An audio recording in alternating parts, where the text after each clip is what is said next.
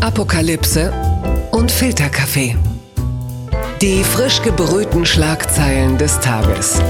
Mit Mickey Beisenherz. Einen wunderschönen Mittwochmorgen und herzlich willkommen zu Apokalypse und Filterkaffee, das News Omelette. Und auch heute blicken wir ein bisschen auf die Schlagzeilen und Meldungen des Tages. Was ist wichtig? Was ist erwähnenswert?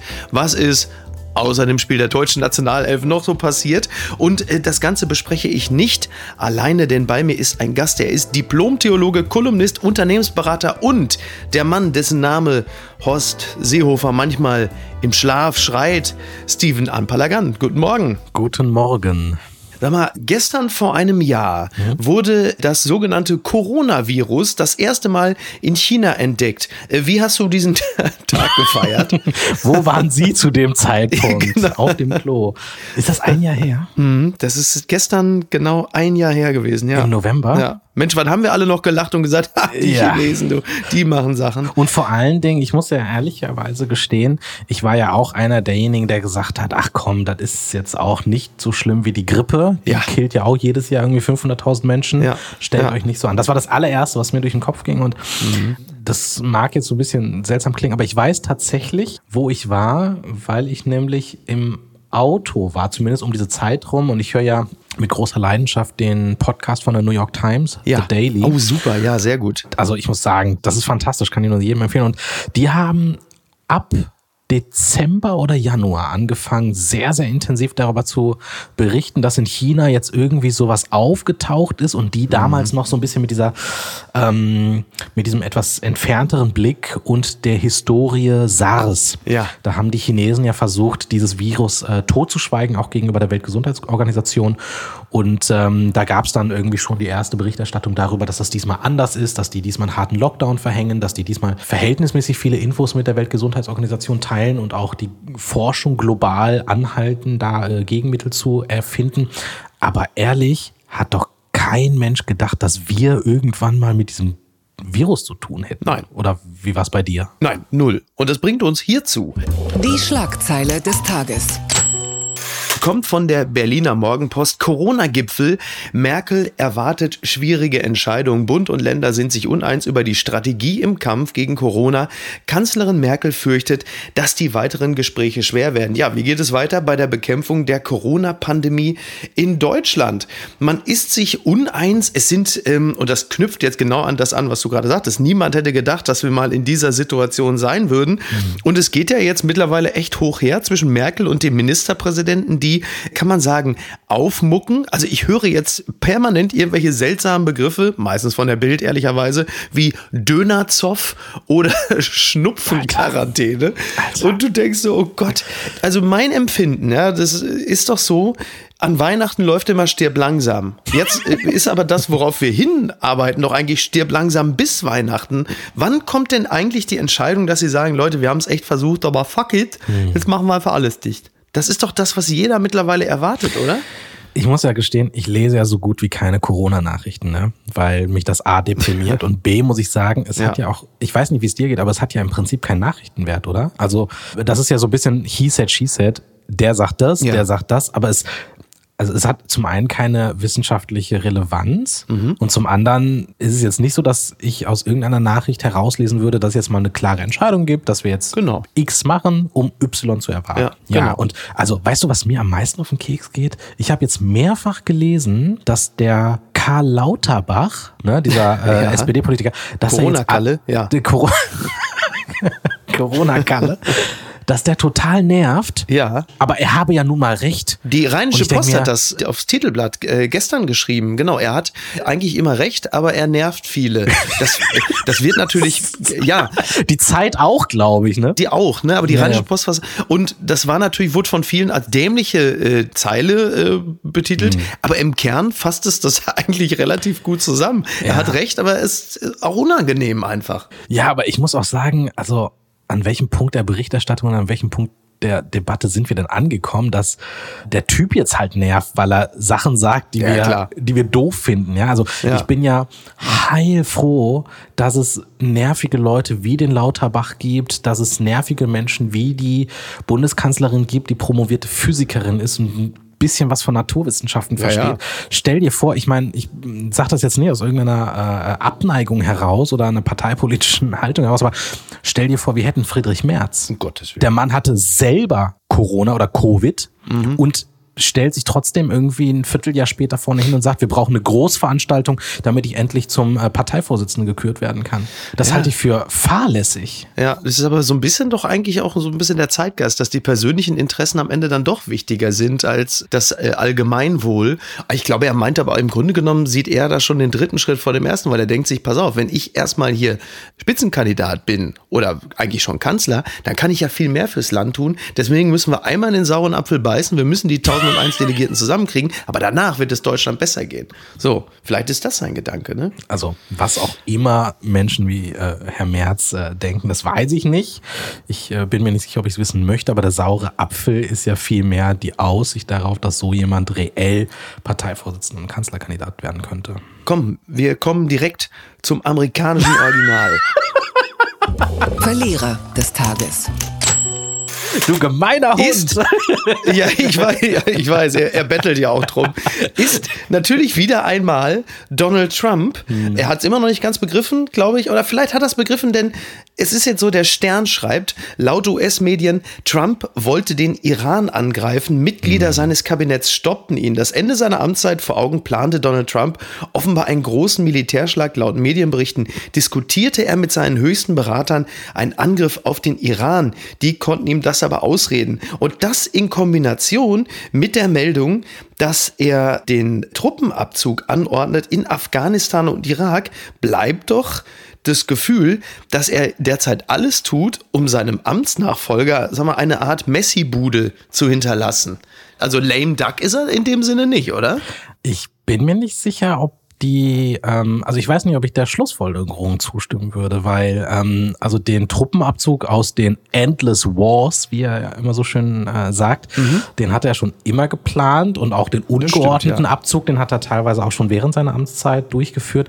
Ich glaube, diese Bombardierung des Iran, damit will er sich halt noch ein bisschen Gefolgschaft sichern, denn die Falken in der US-amerikanischen Politik, die sind ja für Krieg immer zu haben. Ja. Auch die, die sich jetzt von ihm abgewendet haben, ne? Hier so ein John Bolton oder so. Und Genau. Ähm, ich weiß nicht, ob du den Film kennst mit Robert De Niro, Whack the Dog. Ja, ja, ja, ja. Wo der US-amerikanische Präsident irgendwie so ein Sexskandal oder mit so Minderjährigen verwickelt ist und dann Mhm. erstmal anfängt, da irgendwie so ein, äh, äh, ich glaube, sogar ein fiktives Land anzugreifen. Ja, und ja, ja, über, genau, den, über den Krieg das amerikanische Volk ein. Und ich glaube, das ist so ein bisschen der Grundgedanke, ähm, der dem Ganzen äh, Mhm. Ja, zugrunde liegt. ja, mag sein, wobei äh, Trump bislang ja eigentlich nie wirklich die Notwendigkeit hatte, von irgendwelchen Sexskandalen oder so abzulenken, weil im Zweifel die Anhängerschaft ja immer gesagt hat, ja super, würde ich auch Mhm. machen, wenn ich könnte.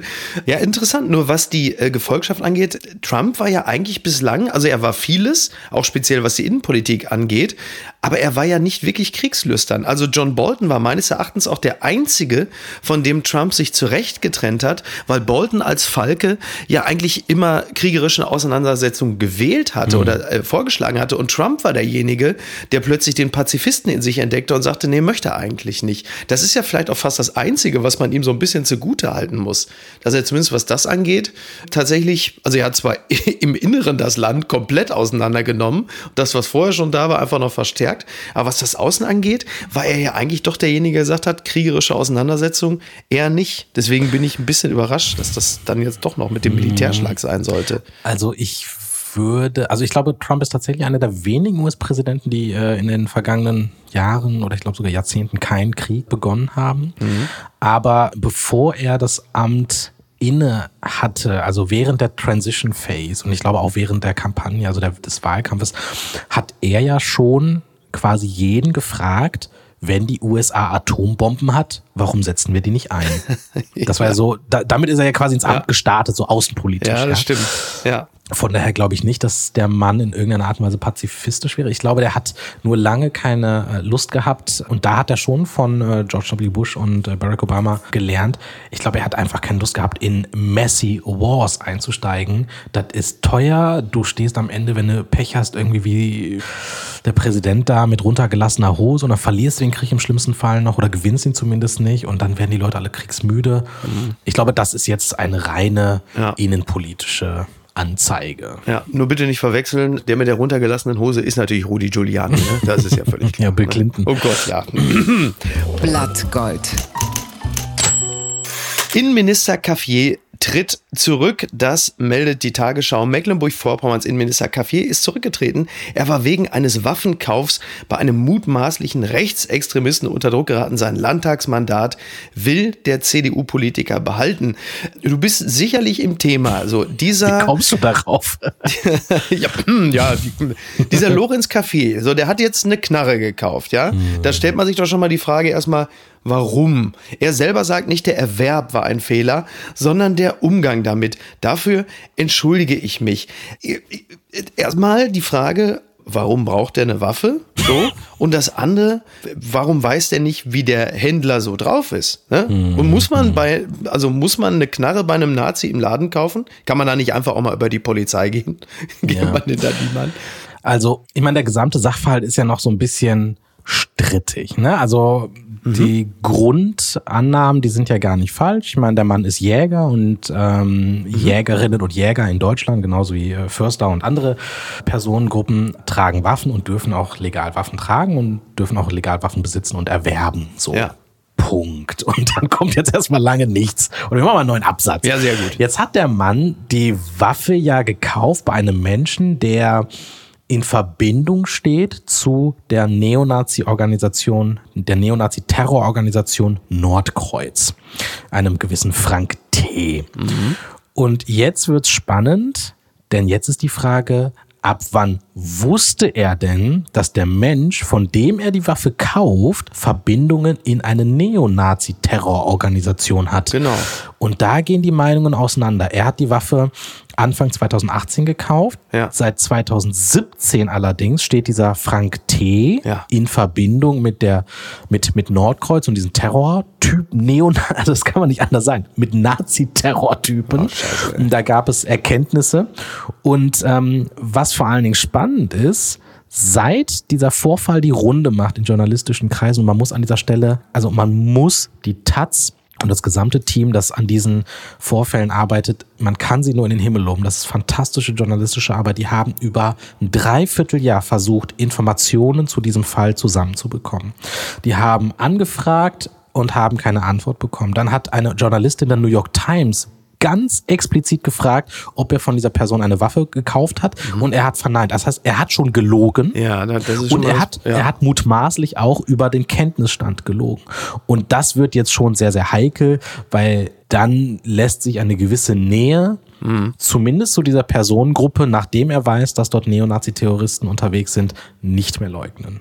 Ja, vor allem, man denkt ja, so ein Innenminister sollte ja auch einigermaßen Bescheid wissen über, über die Vorgänge. Andererseits ist er ja, was seine Gesinnung angeht, musste man ja bislang eigentlich immer annehmen, eigentlich ein relativ sauberer Typ, weil er ja auch derjenige war, der das NPD-Verbotsverfahren mit angestrebt hat. Das passt für mich dann erstmal vom Gefühl her nicht so ganz zusammen. Kannst du das für mich ein bisschen ordnen? Naja, über die Gesinnung lässt sich ja immer formidabel streiten und man darf jetzt auch nicht das Kind mit dem Bade ausschütten. Also ich würde einem Lorenz Caffier kein rechtsextremes Gedankengut unterstellen. Ich würde aber etwas tun, was wahrscheinlich auf die allermeisten Innenminister und es sind tatsächlich 16 weiße männliche Innenminister in diesem, nee, pardon, 15 weiße männliche Innenminister und eine Innenministerin in diesem Land, äh, neben dem Bundesinnenminister, würde ich schon zumindest attestieren, dass es kein Bewusstsein dafür gibt, wie gefährlich A, dieser gesamte Neonazi-Terrorkomplex ist und B, wie durchsetzt und durchseucht und durchzogen er äh, ist, was die Sicherheitsapparate und auch seinen eigenen Sicherheitsapparat angeht. Und da würde ich, wie gesagt, nicht jetzt von ausgehen, dass er dieses Gedankengut gut heißt, aber ich glaube, da wird auch schon mal das rechte Auge etwas fester zugedrückt. Und das ist etwas, was man einem Innenminister und einem stellvertretenden Ministerpräsidenten nicht durchgehen lassen darf. Und das bringt uns direkt zur nächsten Rubrik.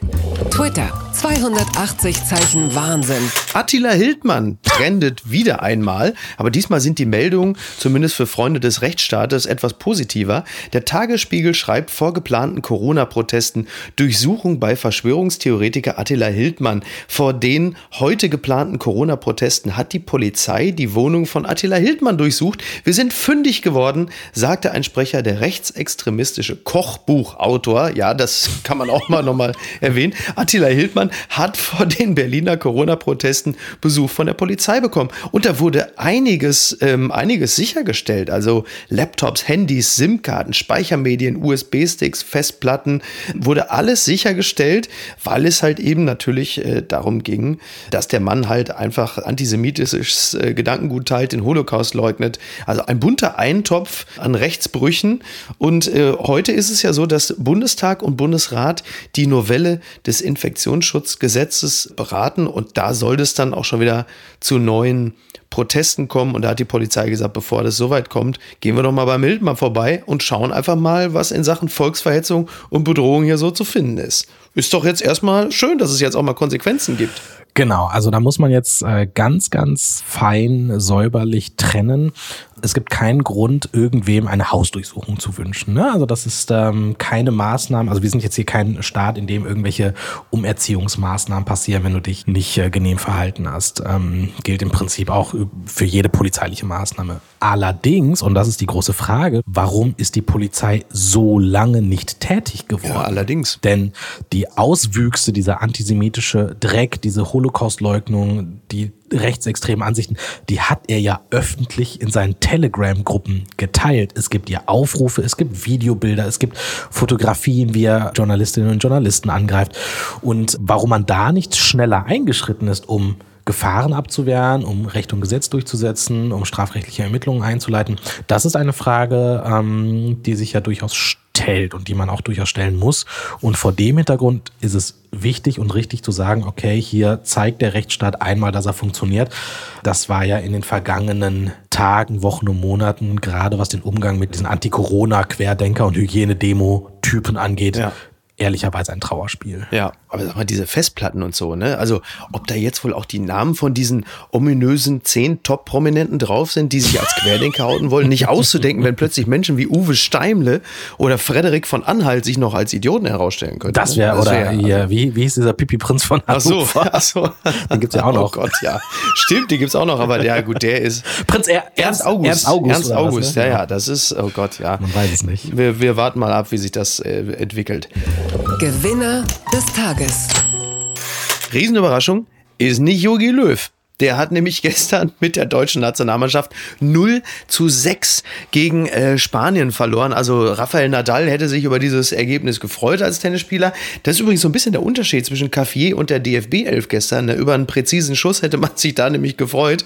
Also das war oh, wirklich. Ah, sorry. Das gibt 5 sorry, Euro. Sorry. Aber das ist ja wirklich. Also heute und gestern Abend auch schon wird ja massiv die Nachfolge bereits äh, geregelt von Löw. Also ich sag's mal so, ja, Jogi Löw, wer er ist und was er kann, ist nicht abhängig von diesem EM-Titel. Was Löw als Menschen ausmacht, liegt nicht in diesem Spiel begründet. Eieieiei. Herr Du bist nicht besonders äh, firm, was Fußball angeht, oder?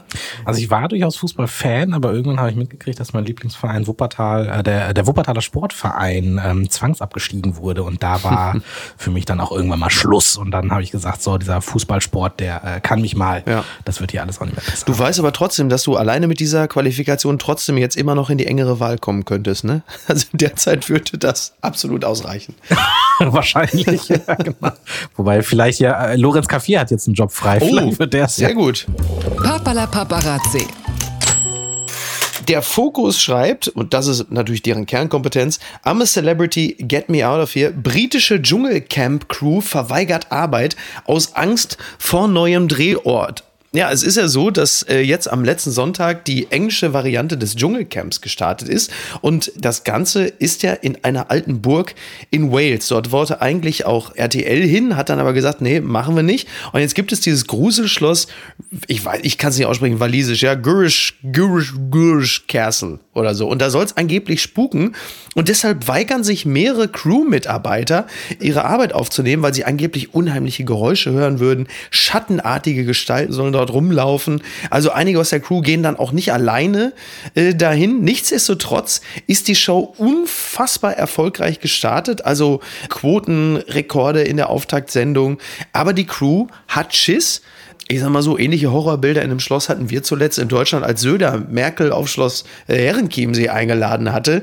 Ich selber äh, als äh, Vertreter des Dschungelcamps, des Deutschen, bin natürlich sehr froh, dass ich nicht nach Wales muss. Ich bin ja selber so ein Schisser. Ne? Mir, mir ging es ja nicht anders. Verfolgst du diese Sendung? Guckst du das? Nein. Nein. Also leider, leider nein, leider gar nicht. Äh, Bin bitter enttäuscht. Ich frage mich aber, diese Dschungelcamp-Nummern in Zeiten von Corona überhaupt funktionieren. Also dürfen die überhaupt drehen? Ich meine, da äh, sitzen viele Menschen auf engem Raum. Ja, die werden ja alle durch. Das ist ja, also im, im Grunde genommen ist es ja kaum anders als das Spiel der deutschen Nationalmannschaft. Du hast dann elf Vollversager, die sind aber vorher komplett getestet und müssen halt einfach dann für eine Nation da äh, vor sich hin deletieren. So unterschiedlich ist es gar nicht. Also es wird halt einfach wahnsinnig getestet. Ich glaube, das größere Problem ist wirklich die Crew.